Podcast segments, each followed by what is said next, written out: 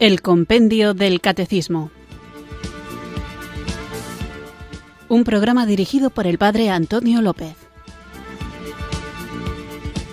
Muy buenas tardes, queridos oyentes de Radio María. Recibido un cariñoso saludo desde Irurzun, en Navarra, quienes sintonizáis una tarde más esta emisora que cambia vidas, esta Radio de la Virgen, Radio María, para escuchar el Compendio del Catecismo nuestro espacio diario de formación católica en el que vamos profundizando en la fe que creemos, que celebramos, que vivimos, porque solamente podemos vivir en profundidad aquello que conocemos y tenemos, porque Cristo nos lo ha mandado, que compartir esta fe para que el mundo se llene de la alegría del Evangelio y en esta tarea de difundirla, de compartir aquello en lo que creemos, nos toca muchas veces salir al encuentro de personas que tienen una formación inadecuada, que a veces están cargados de prejuicios y también a veces, hay que decirlo, imbuidos de alguna ideología, puede sentir rechazo hacia la Iglesia. Y por eso es importante que nosotros estemos preparados para hablar siempre en positivo de la verdad del Evangelio a aquellos que no la conocen porque están fuera de la Iglesia y también puede pasar a aquellos que dentro de la Iglesia quizá tengan ideas confusas. No se trata tanto de convencer a nadie, sino de exponer qué es lo que la Iglesia cree para que luego cada uno, con el libre uso, ejercicio de su libertad, acepte o no, eso ya depende de él, lo que la Iglesia propone.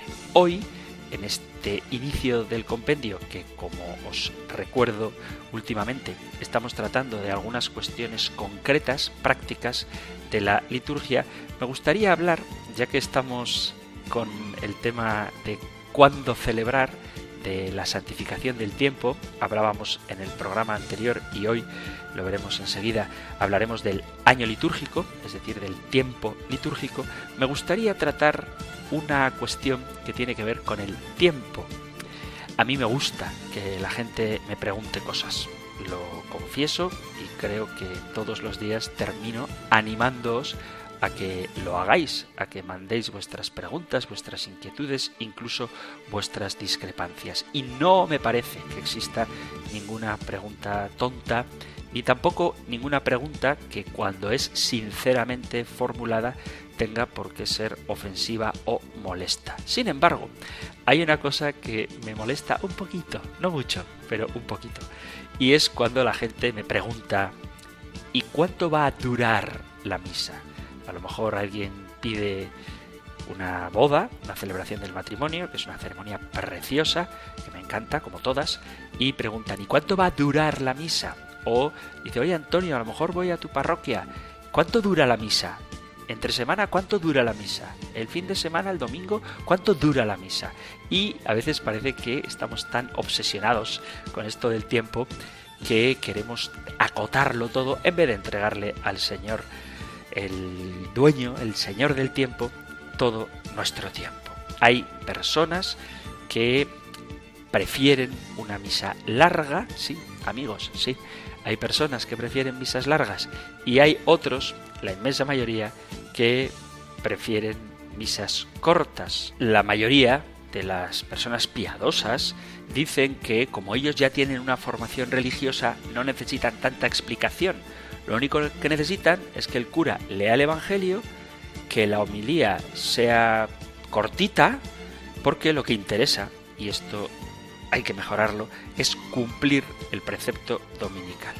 Aunque la mayoría no saben si los mandamientos de la ley de Dios o los mandamientos de la Santa Madre Iglesia son lo mismo y estoy seguro de que muchas de las cuestiones que tratamos en el compendio del catecismo no las conocen. Adolecemos los católicos, incluso los que van a misa habitualmente, de una no muy buena formación. Y lo peor es que creemos, muchos creen, que se lo saben todo. Y por eso piensan que cuanto más corta sea la misa y más reducida la homilía, mejor. Hay un poquito de soberbia en esto, porque si no aceptamos que necesitamos aprender, nunca vamos a aprender. Hay mucha gente que dice yo ya me lo sé todo, yo he sido monaguillo, tengo ahora 70 años por ejemplo, y he sido monaguillo y he ido a misa todos los domingos y he escuchado muchos sermones, yo ya me lo sé todo. Y no quiero que el cura me dé tantas explicaciones, que celebre la misa rapidito, que me tengo que ir a echar el vermú o a calentar la comida o a recibir a mis hijos que los fines de semana vienen a comer con nosotros. Esto es muy habitual y precisamente por eso la gente busca misas cortas, porque parece que no hay tiempo para Dios.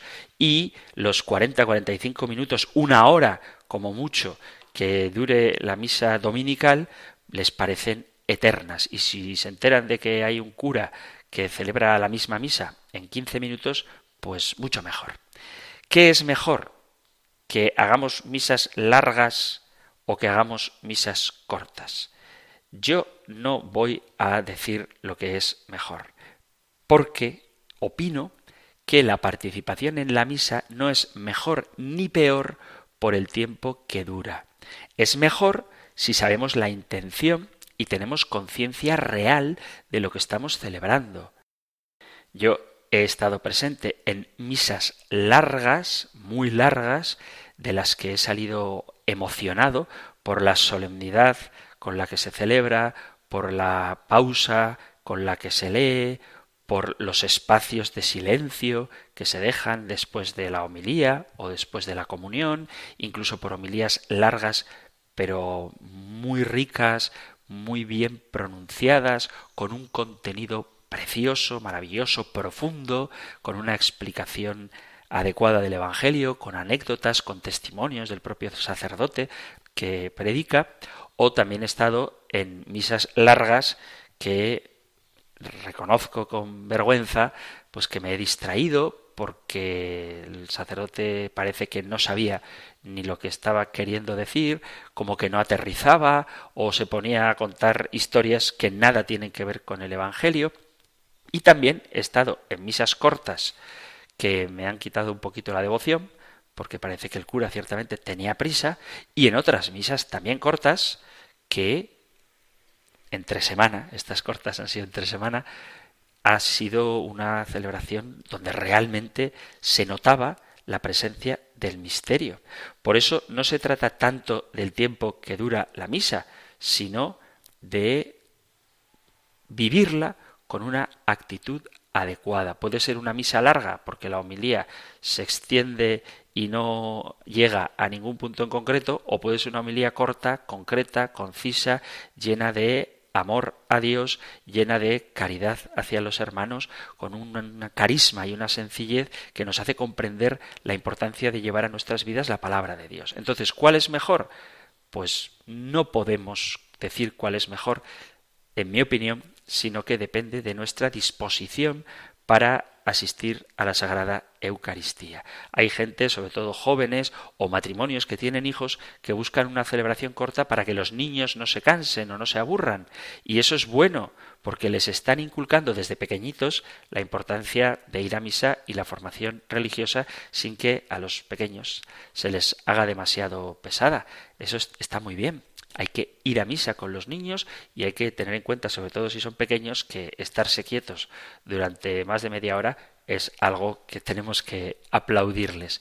Pero pienso que no hay que poner un tiempo a la celebración eucarística. No tenemos que acusar tampoco a los sacerdotes que celebran demasiado rápido o demasiado despacio, sino que más allá de la personalidad del sacerdote, más allá de sus propias características personales, tenemos que descubrir a Cristo en ellos. Y si algún día habláis de los curas, que sea para reconocerles la valentía y la entrega de sus vidas al servicio de Dios y al servicio del pueblo de Dios. Porque cada vez que un sacerdote celebra la misa, lo haga rápido o despacio, representa hace presente a Jesucristo entregando su vida por nuestra redención. Y eso es lo importante. Ahora bien, si queréis tiempos, yo os diría que una misa de entre semana que dure menos de 20 minutos exige leer demasiado rápido y una misa de entre semana que dure más de 45 minutos exige hacer las cosas demasiado despacio. Otra cosa es, otra cosa es en misas dominicales donde viene más gente y por lo tanto se prolonga más al repartir la Sagrada Comunión. Además suele haber coro que hace un canto de entrada, se reza o se canta el Gloria, se reza el credo, a veces también se canta, se canta en el ofertorio, se hace un canto en la comunión y además la misa de los domingos y festivos pide una homilía un poquito más larga. Entre semana, dicho sea de paso, otro día hablamos de la homilía, no es obligatorio, aunque sí muy recomendable, que haya homilía. Entonces, cuando la misa es una misa solemne, es normal que dure pues 45 minutos, incluso una hora, lo mismo que en las misas donde hay otro sacramento, como si hay un bautizo o una boda. Es normal que sobrepase los 45 minutos incluso que llegue a la hora. En la misa de las ordenaciones sacerdotales, en las misas de consagración de vírgenes o de religiosas, pues es normal que la celebración dure un poquito más. Pero yo creo que menos de 20 minutos entre semana y más de una hora en domingo, a mí, pero esto es una opinión personal, me parece excesivo. No obstante, vuelvo a repetir que no importa tanto el tiempo, sino el modo como se celebra, el tiempo que dura la celebración, sino la actitud de aquel que está en presencia del gran misterio de la pasión, muerte y resurrección de Cristo actualizado en la Eucaristía. Vamos a comenzar ahora nuestro programa, como cada día, reconociendo cuánto necesitamos del don de Dios e invocando juntos al Espíritu Santo. Ven Espíritu, ven Espíritu, ven Espíritu.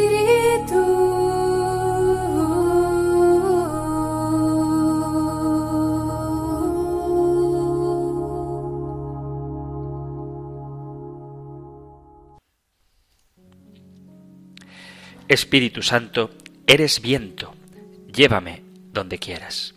Eres brisa, déjame respirar lo nuevo. Eres fuerza, levántame del suelo. Eres vida, dame pasión por la vida. Eres alimento, nútreme de tu savia. Eres luz, ilumíname con tus rayos.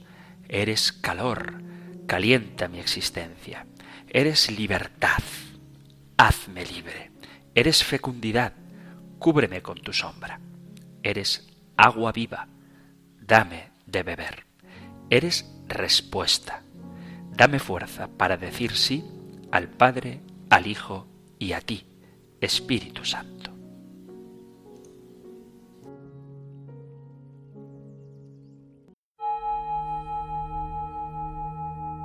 Ven Espíritu.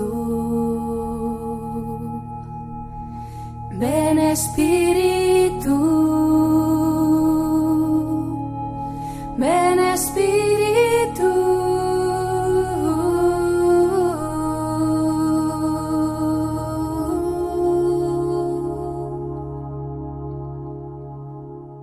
Como os decía hace unos segunditos, estamos hablando de cuándo celebrar.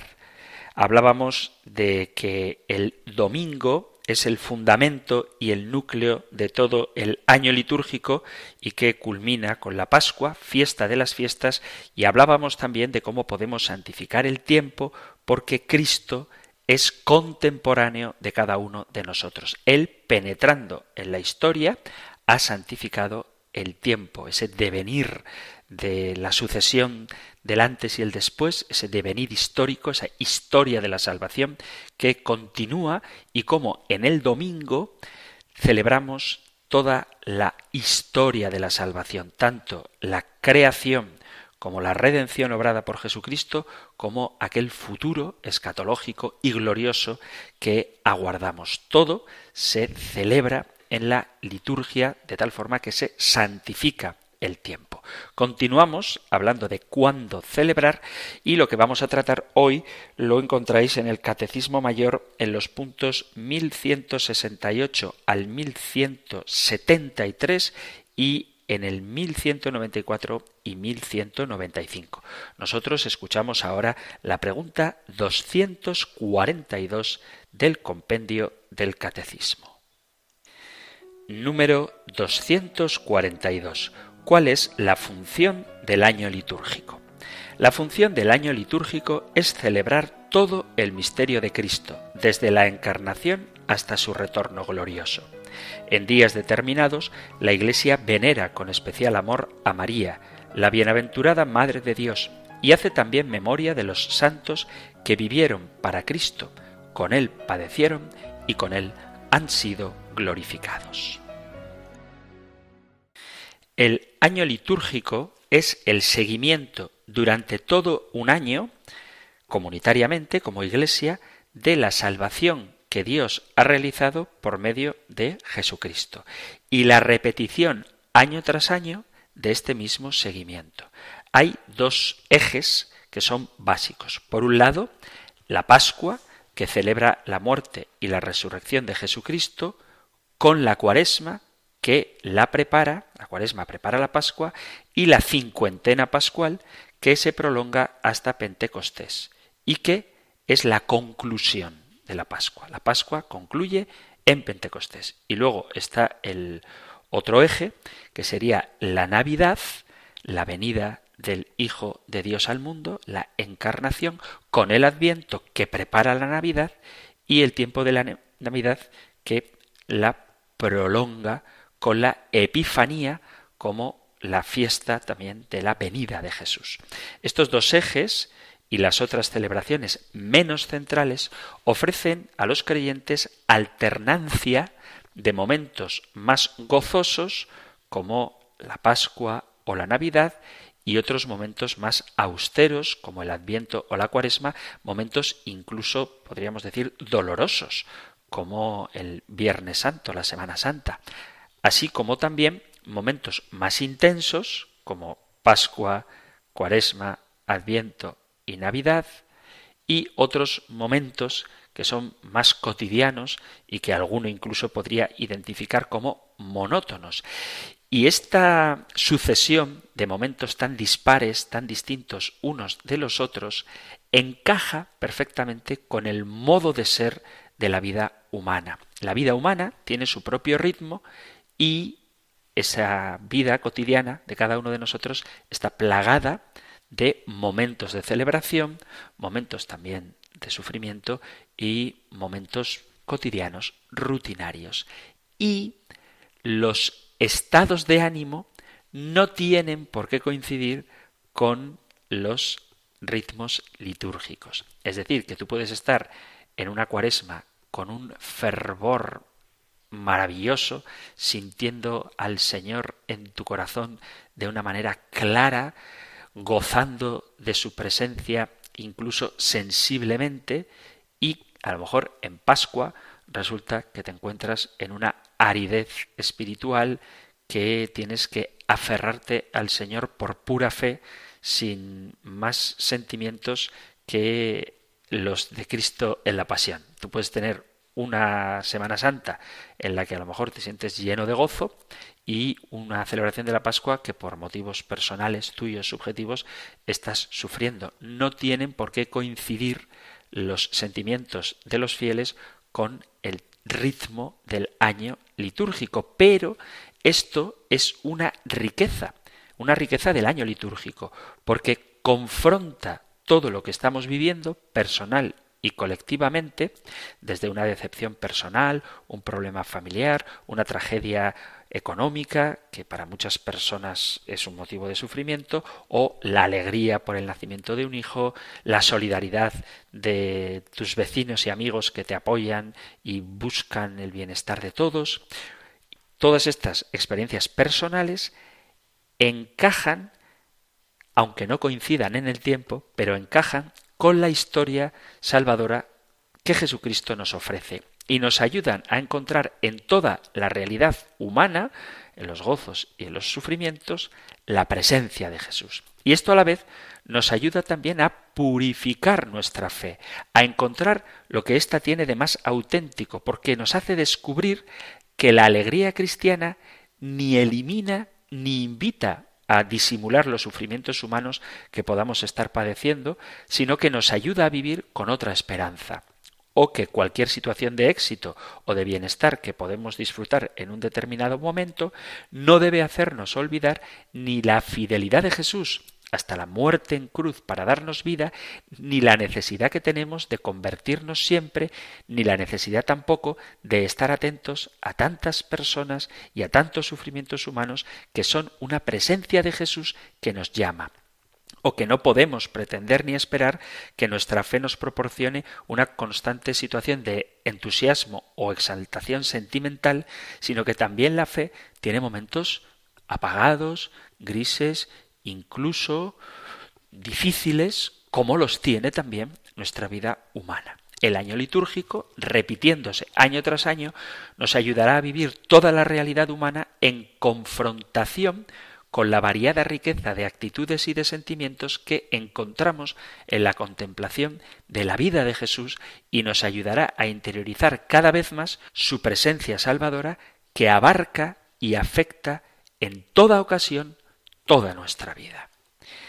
Pero no es sólo eso, no es sólo que este seguimiento del año litúrgico sea una ayuda para hacer presente a Jesús y su camino en el camino de mi vida, sino que esta presencia de Jesús es una presencia en el conjunto de la comunidad, en la Iglesia. Esta presencia de Jesús es una presencia compartida. Es la comunidad cristiana en su conjunto, es la reunión de todos los cristianos, es la Iglesia entera quien hace presente a Jesús y las actitudes que este camino suscita. Así, yo soy cristiano comparto con los otros cristianos de todo el mundo la vivencia de acontecimientos y actitudes y aporto lo que estos acontecimientos y actitudes significan para mí en este momento que estoy viviendo. Y entre todos, cada uno con su propia experiencia, formamos el amplio y variado mosaico del cristiano, del vivir cristiano, en cada lugar y en cada situación. Viviendo juntos el año litúrgico, el don de gracia que es la presencia de Jesús entre nosotros se multiplica y nos lleva hacia su propia plenitud. Este enriquecimiento comunitario se realiza por el hecho de que participamos todos juntos en las celebraciones, pero se realizará aún más si encontramos medios para compartir e intercambiar estas experiencias. Sea como sea, lo que está claro es que celebrar el año litúrgico es una de las mejores maneras de vivir la unidad de toda la Iglesia convocada por Jesucristo y reunida por la fuerza del Espíritu Santo. Esto expresa la unidad de la Iglesia. En otras comunidades, cada pastor decide qué texto litúrgico, bueno, litúrgico, qué texto de, en su culto utilizan Puede ocurrir que dos asambleas, dos reuniones que formen parte de la misma comunidad eclesial, tengan textos litúrgicos totalmente distintos y que los pastores de una y de otra comunidad hablen de cosas totalmente diferentes, de tal forma que el ritmo espiritual que lleva cada una de esas comunidades es diverso. Sin embargo, en la Iglesia Católica expresamos la unidad de fe y de culto cuando recorremos juntos los distintos aspectos de la vida de Jesús, de tal manera que en cualquier rincón del mundo, más allá de cómo tú te sientas subjetivamente, estamos todos celebrando la victoria definitiva de Jesús sobre el pecado y sobre la muerte. En la Pascua estamos celebrando todos juntos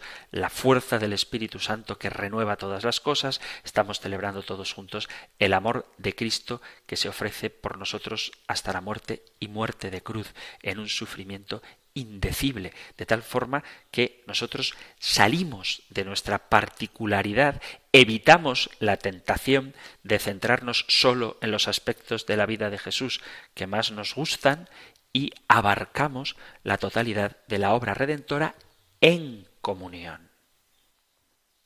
A esto hay quien objeta diciendo que no celebramos siempre la muerte y resurrección de Cristo? O esa frase, que también es muy común escucharla, Navidades todos los días. Y esto es cierto. Como la muerte y la resurrección de Jesús siempre están presentes en la vida de los cristianos, también es verdad que podemos decir que Jesús nace en medio de nosotros todos los días, como también las actitudes de conversión que nos reclama la cuaresma o de espera atenta a que nos invita el adviento son actitudes propias de toda la vida cristiana. Podríamos decir que no tiene demasiado sentido celebrar por separado estos acontecimientos o recordar por separado la necesidad de la conversión o de la alegría y por tanto que el año litúrgico no haría falta porque siempre lo estamos celebrando todos. Y esto tiene cierto sentido. De hecho, los primeros cristianos lo hacían así, celebraban todo a la vez. Los primeros cristianos no conocían lo que nosotros denominamos el año litúrgico. No fue hasta principios del siglo II, esto lo vimos en el programa anterior, que se empezó a celebrar la vigilia pascual. Lo que se celebraba era el domingo, eso sí, la Pascua semanal, pero la vigilia pascual se empezó a celebrar en el siglo II y a partir de ella se organizaron las otras fiestas litúrgicas y los tiempos litúrgicos. Los primeros cristianos cada domingo se encontraban para celebrar la Eucaristía y en esa celebración compartían su fe, su vida alrededor de la presencia real de Cristo vivo en las especies eucarísticas. No tenían, por lo tanto, celebraciones ligadas a acontecimientos concretos ni a actitudes determinadas, acontecimientos de la vida de Jesús y actitudes del cristiano como la conversión en cuaresma o la espera de la venida del Señor en Adviento. Por eso, a partir de un cierto momento, esto empezó a cambiar. Y es que los cristianos, como todos, somos personas limitadas y celebrarlo todo a la vez nos impide comprender de forma más precisa y atenta la variedad de riquezas que contiene nuestra fe. Hay una pedagogía. Así, pedagógicamente, necesitamos prepararnos para centrarnos en aspectos concretos que nos permitan saborear más a fondo, con mayor profundidad, estos acontecimientos de modo que penetren en nuestro interior, que nos vayan transformando. Nos viene bien fijarnos un día en Jesús que muere en la cruz y actualizar la gracia que nos viene de este acontecimiento y otro día conmemorar su resurrección y vivirla intensamente. Y esto, aunque sepamos y tengamos claro que son dos acontecimientos indisociables y que uno no tiene pleno sentido sin el otro, lo mismo ocurre con el resto de aspectos de la fe y de la vida cristiana. Siempre nos tenemos que convertir, todos los días, también en Pascua, estamos llamados a la conversión, pero nos viene bien que durante un tiempo determinado, en Cuaresma, nos recuerden con mayor insistencia esta necesidad. Siempre tenemos que esperar la venida del Señor y preparar sus caminos, pero nos viene bien celebrar el tiempo de Adviento con este mensaje central. La Virgen María siempre debe ser un punto de referencia en nuestras vidas, pero nos viene bien celebrar las fiestas marianas para vivir mejor esta centralidad que siempre debe tener María en nuestra vida cristiana. Siempre es Navidad, ciertamente, porque el Hijo de Dios siempre se encarna en nuestra historia humana, pero la riqueza y la gracia de este acontecimiento salvador penetra mucho mejor en nuestro interior cuando nos encontramos con una fecha concreta para revivirlo, porque hay que recordar que nosotros no celebramos fechas, celebramos acontecimientos y ese acontecimiento histórico es bueno que lo celebremos en un día concreto por nuestra propia configuración humana no porque solamente Jesús haya nacido el 25 de diciembre y luego ya nos olvidamos de ese acontecimiento, o solo porque necesitemos convertirnos durante el tiempo de Cuaresma y luego ya todo es celebrar que Cristo ha resucitado. No, durante todo el año Cristo está encarnado, durante todo el año estamos llamados a la conversión, durante todo el año estamos llamados a vivir la espera de la vuelta de Jesucristo durante todo el año gozamos porque el Señor ha resucitado, durante todo el año nos beneficiamos de la presencia del Espíritu Santo que emanó en Pentecostés, pero nos viene bien, es conveniente, es adecuado, nos ayuda, nos forma y, como decía antes, nos evita centrarnos solo en alguno de los aspectos de la vida de Jesús, el tener fechas para cada uno de ellos, de tal forma que los recorramos, los meditemos y los hagamos vida en fechas concretas del año. Y haciendo esto no personalmente, sino en comunidad, en iglesia. El año litúrgico, como ya he mencionado, no procede de la época apostólica, sino que se fue formando a lo largo de los primeros siglos del cristianismo poco a poco. O sea que la idea que tal vez alguien pudiera tener en el sentido que desde el principio la comunidad cristiana dirigida por los apóstoles organizó a lo largo del año las celebraciones de la fe tal como ahora las conocemos, no se corresponde con la realidad. Al principio, y durante todo el primer siglo de la vida de la Iglesia, los cristianos se reunían cada semana el domingo para celebrar la Eucaristía. Todos los domingos eran iguales y no había ninguna fiesta especial. El domingo era el día en que celebraban la Eucaristía y vivían la experiencia comunitaria de la presencia del Señor muerto y resucitado en el pan y el vino que compartían. Aquellas reuniones eran el punto de referencia de sus vidas y en ellas escuchaban las enseñanzas de los apóstoles o leían sus escritos, oraban juntos, se reafirmaban mutuamente en el compromiso de seguir el Evangelio, se explicaban entre ellos las dificultades que se encontraban, recogían dinero para los necesitados y todo culminaba en la acción de gracias a Dios Padre y la repetición de las palabras y los gestos de Jesús en la última cena, a través de los cuales el pan y el vino se convertía en el alimento con que se unen con Cristo y también se unen entre sí.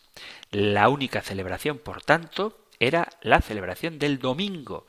Seguramente que cuando eran los días de la Pascua judía, recordaban que era en aquella fecha cuando el Señor había sido clavado en la cruz y había resucitado venciendo las ataduras de la muerte. Pero este recuerdo, de momento, no se traducía en ninguna celebración especial. La Pascua judía durante la que murió Jesús, se celebra cada año el día de la primera luna llena de primavera y es la conmemoración anual del gran acontecimiento de la historia de Israel, que es cuando el pueblo, guiado por Moisés, fue liberado de la esclavitud de Faraón. Israel vio en aquella liberación la acción salvadora de Dios y desde entonces la conmemoró cada año con la celebración de la cena pascual como agradecimiento a Dios y reafirmación del deseo de fidelidad a la alianza. Al principio del siglo II, en algunas comunidades cristianas se empezó a sentir la necesidad de celebrar en los mismos días de la Pascua judía el aniversario anual de la muerte y la resurrección de Jesús, que además empezó a ser vista como la realización plena de la liberación definitiva de la esclavitud que la Pascua judía conmemoraba.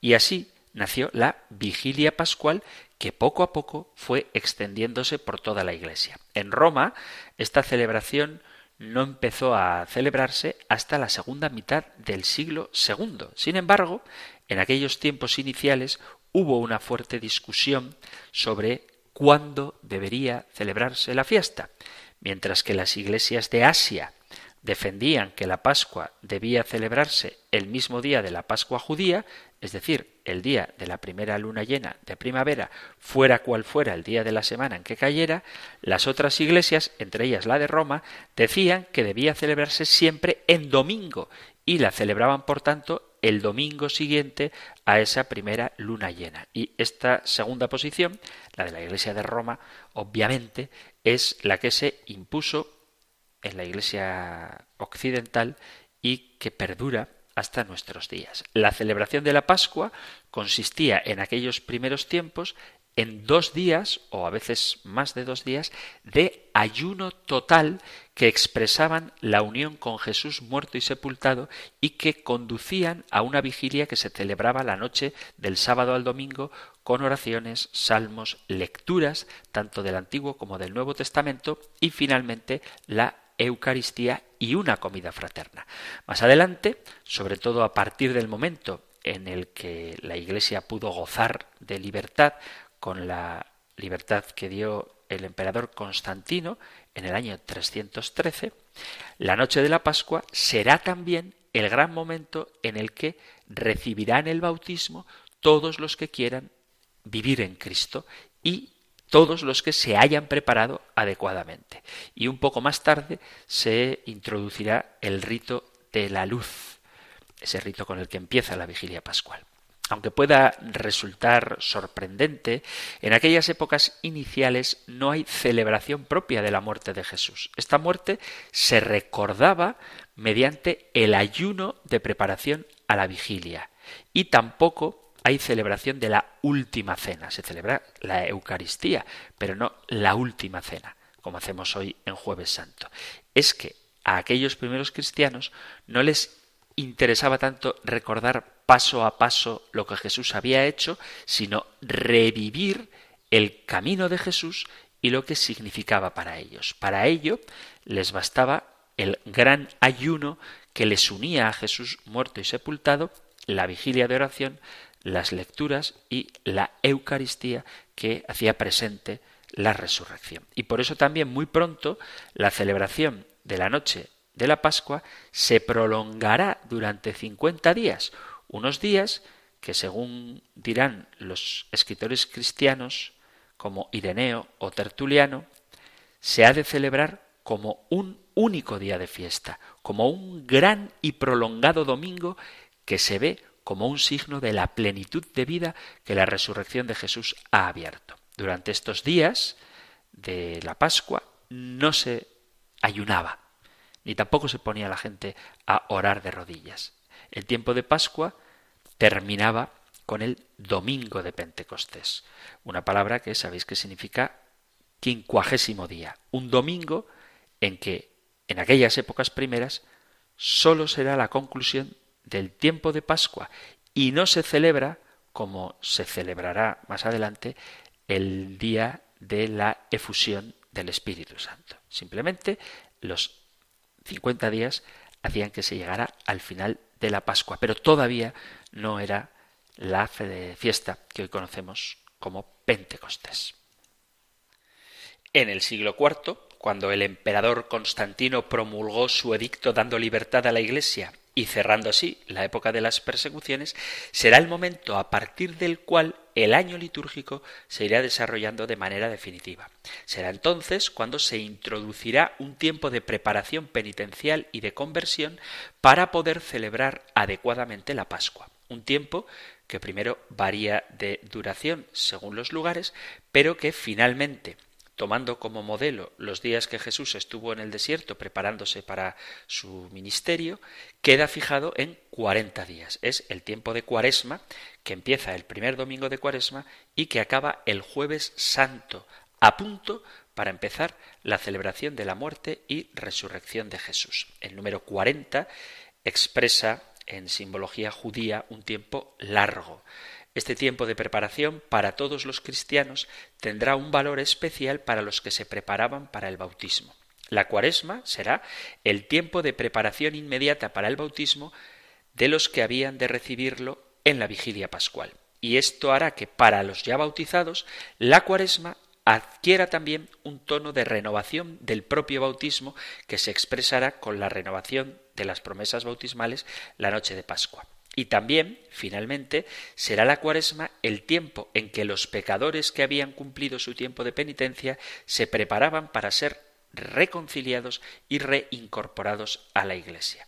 Después, en el siglo IV, como los domingos no eran días penitenciales y se querían asegurar cuarenta días exactos de penitencia, se avanzará el inicio de la cuaresma al miércoles anterior al primer domingo de cuaresma y así es como nace el miércoles de ceniza.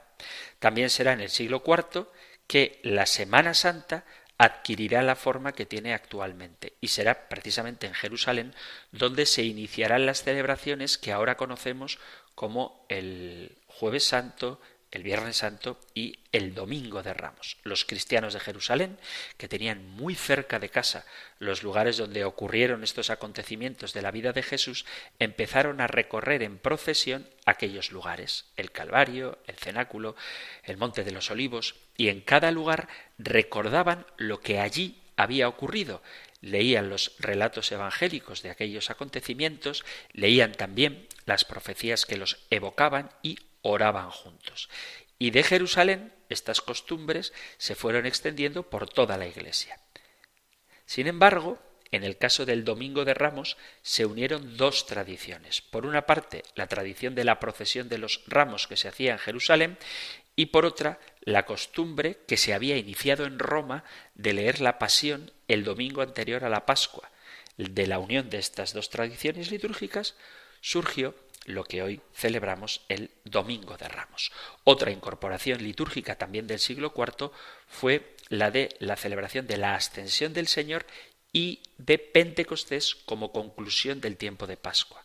Ya he dicho antes que al principio, cuando se forma el tiempo de Pascua durante el siglo II, el último día, el 50 día, el quincuagésimo, recibe el nombre de Pentecostés, pero no se celebraba la venida del Espíritu Santo, sino la conclusión de los 50 días de fiesta pascual.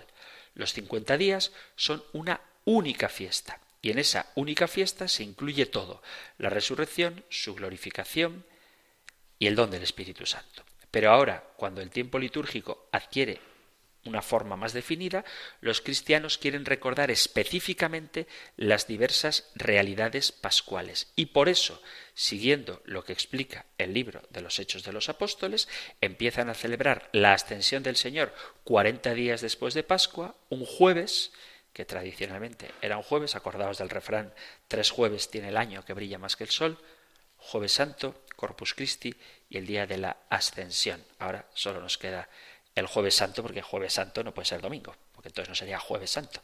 Bueno, el hecho es que empezó a celebrarse, siguiendo los relatos de las escrituras, la ascensión 40 días después de la resurrección y el don del Espíritu Santo 50 días después, el domingo de Pentecostés. Hoy por hoy no se hace en jueves la ascensión, sino como decía, el domingo siguiente al jueves 40 días después de la Pascua. Junto con la Cuaresma, la Semana Santa, la Ascensión y Pentecostés, en el siglo IV tiene lugar también la incorporación de las fiestas de Navidad y la Epifanía. Todos los tiempos y fiestas que se habían incorporado en aquel momento giraban en torno a la Pascua y por tanto dependían de las variaciones del día de la Pascua que se calculaba y se sigue calculando según el calendario lunar. Ahora, estas nuevas fiestas de Navidad y Epifanía se concretan en un día concreto, valga la redundancia, del calendario solar. Y esto hace que mientras todas las otras celebraciones, las de Pascua, Ascensión y Pentecostés, varíen de fecha cada año, las de Navidad, en cambio, se celebran en un día fijo.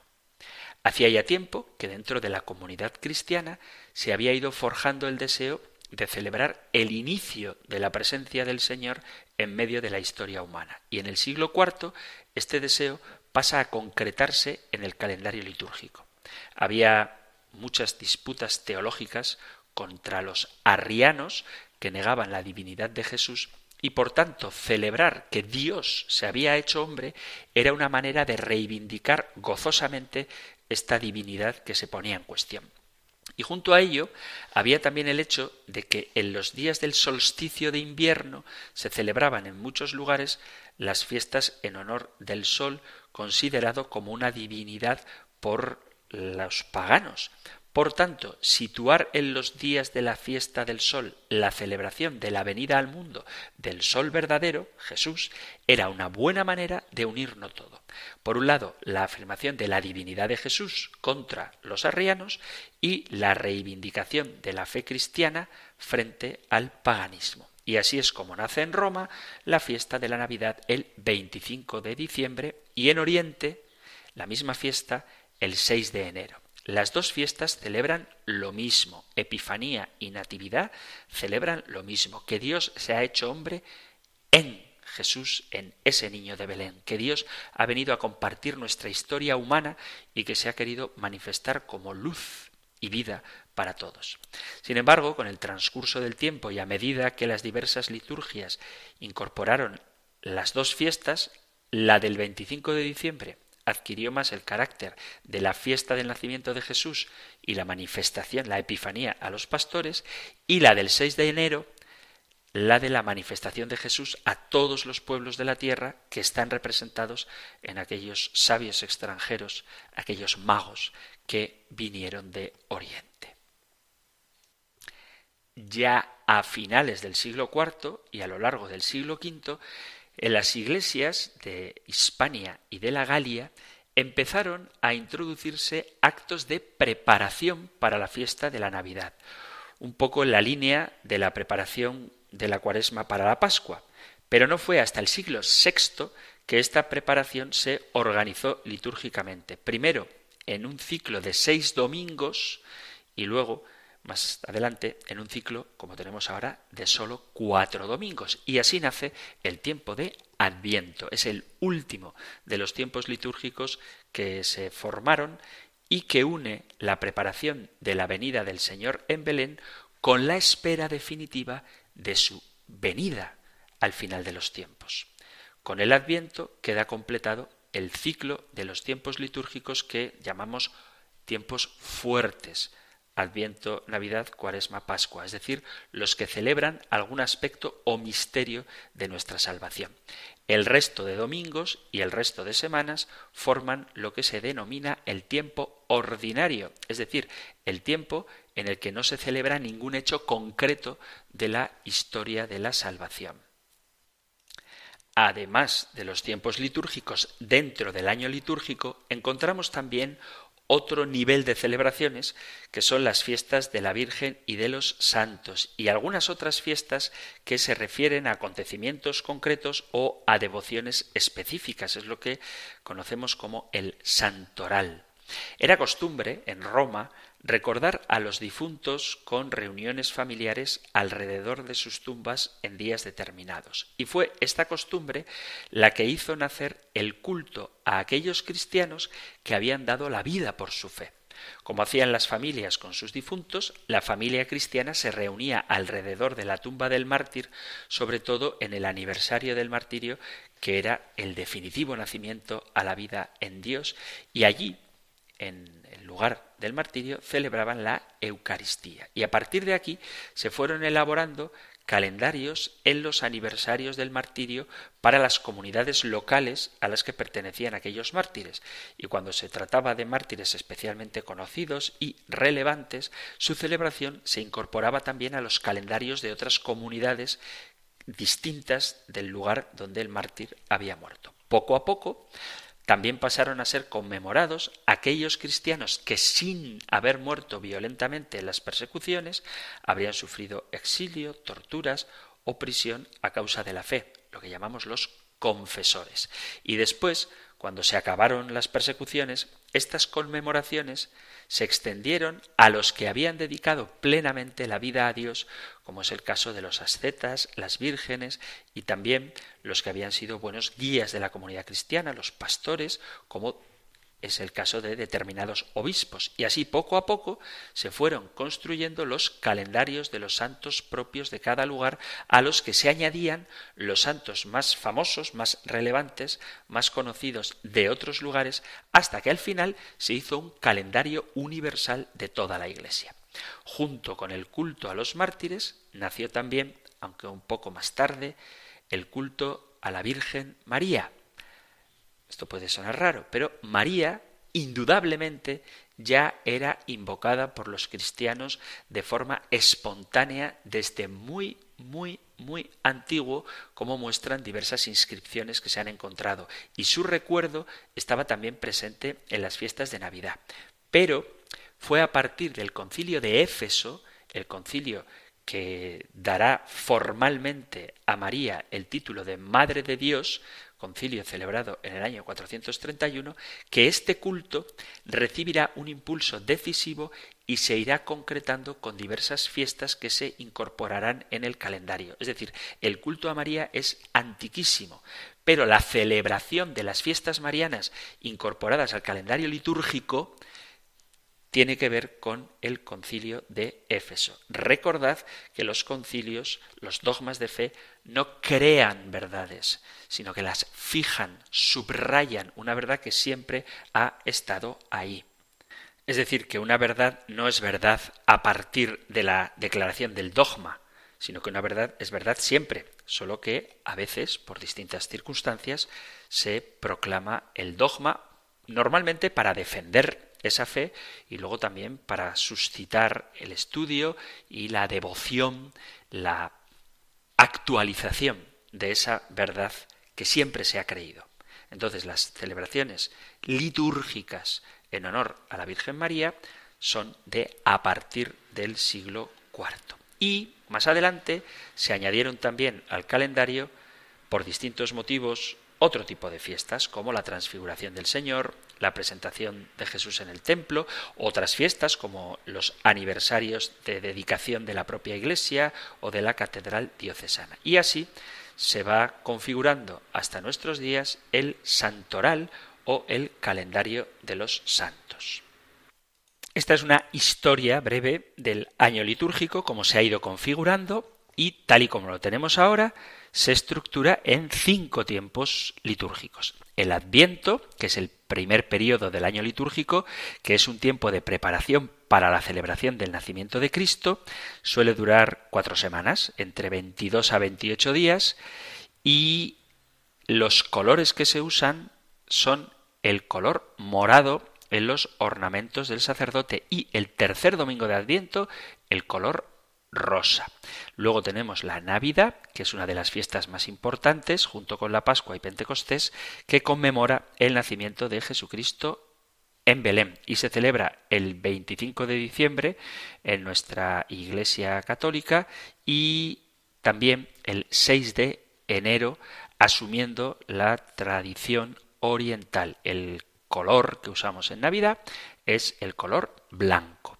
Luego está la cuaresma, que durante 40 días antes de la celebración de la Semana Santa, la Iglesia se dedica a la penitencia para renovar esa gracia bautismal y son 40 días en imitación de los 40 días que pasó Jesús en el desierto antes de iniciar su ministerio público y el color es el color morado, igual que en el Adviento, el color morado y también, igual que en el Adviento, en el tercer domingo de Adviento, domingo de Gaudete, se usa el color rosa, el cuarto domingo de Cuaresma, domingo de Letare, se usa también el color rosa. En muchas parroquias no hay casulla rosa porque solo para dos días al año, pero mira, yo tengo el privilegio de tenerla y me la pongo con mucho gusto además. Luego viene la fiesta más importante, que es la Pascua, que es lo que marca el final de la Semana Santa y conmemoramos la resurrección de Cristo. La Pascua es la fiesta central del cristianismo. El Señor está vivo, ha resucitado y el color que predomina es el color blanco. La Pascua culmina con la solemnidad de Pentecostés. Y el quinto tiempo litúrgico es el tiempo ordinario, es el tiempo en que Cristo se hace presente y guía a su iglesia por los caminos del mundo, un tiempo que no es que sea ordinario en el sentido de no seas ordinario, sino ordinario en el sentido de que es cotidiano y que es ordenado. Las lecturas de la Sagrada Escritura que se hacen son ordenadas, son seguidas de la Biblia y el color que predomina, el color de las vestimentas del sacerdote, es el verde. El tiempo ordinario no coincide ni con la Pascua, ni con la Cuaresma, ni con la Navidad, ni con el Adviento y suele durar 33 o 34 semanas a lo largo del año, es decir, que la mayor parte del tiempo es ordinario. El tiempo ordinario comienza después de la Navidad, se interrumpe el miércoles de ceniza hasta el día de Pentecostés y luego lo volvemos a retomar hasta concluir las 34 semanas que finalizan con la solemnidad de Jesucristo, Rey del universo. Y hasta aquí el tiempo de nuestro programa de hoy, queridos amigos, queridos oyentes. Os invito os animo a que contestéis a una pregunta muy sencilla. ¿Cuál es vuestro tiempo litúrgico favorito? Si contestáis, no me digáis la cuaresma, sino decidme también, por favor, por qué y así lo compartimos con todos los oyentes. Yo os adelanto, sin explicarme demasiado, que mi tiempo litúrgico favorito es el Adviento. Me encantan las oraciones que se hacen en el Adviento y me encanta la preparación para la venida del Señor, tanto en el sentido de la Navidad como en ese sentido escatológico, cuando el Señor vuelva revestido de poder y gloria, cosa que en el Adviento se subraya de manera especial, sobre todo las dos primeras semanas de Adviento. Las dos primeras semanas de Adviento se habla de la segunda venida de Cristo y las dos últimas semanas de Adviento se habla más de la venida de Cristo en el seno virginal de María a nuestra tierra, el nacimiento histórico de Jesús. Eso que solo ocurrió una vez y que conmemoramos, mientras que las dos primeras aguardamos lo que esperamos. Ven, Señor Jesús, que ocurra pronto. Así que si queréis compartir cuál es vuestro tiempo litúrgico favorito, os animo a que lo hagáis enviando vuestros mensajes para responder a esta pregunta o todo lo que queráis, hacer vuestras propias preguntas, dar vuestro testimonio, discrepar si hay algo que no estáis de acuerdo o si necesitáis alguna aclaración más, todo lo que queráis. Podéis enviarlo al correo electrónico compendio arroba radiomaria.es, compendio arroba radiomaria.es o al número de teléfono para WhatsApp 668 594 383 668 594 383. Terminamos ahora recibiendo la bendición del Señor. El Señor te bendiga y te guarde, el Señor ilumine su rostro sobre ti y te conceda su favor el Señor te muestre su rostro y te conceda la paz. Muchísimas gracias por estar ahí, gracias por escuchar el compendio del catecismo y si queréis, volveremos a encontrarnos en un próximo programa. Un fuerte abrazo. El compendio del catecismo. Un programa dirigido por el padre Antonio López.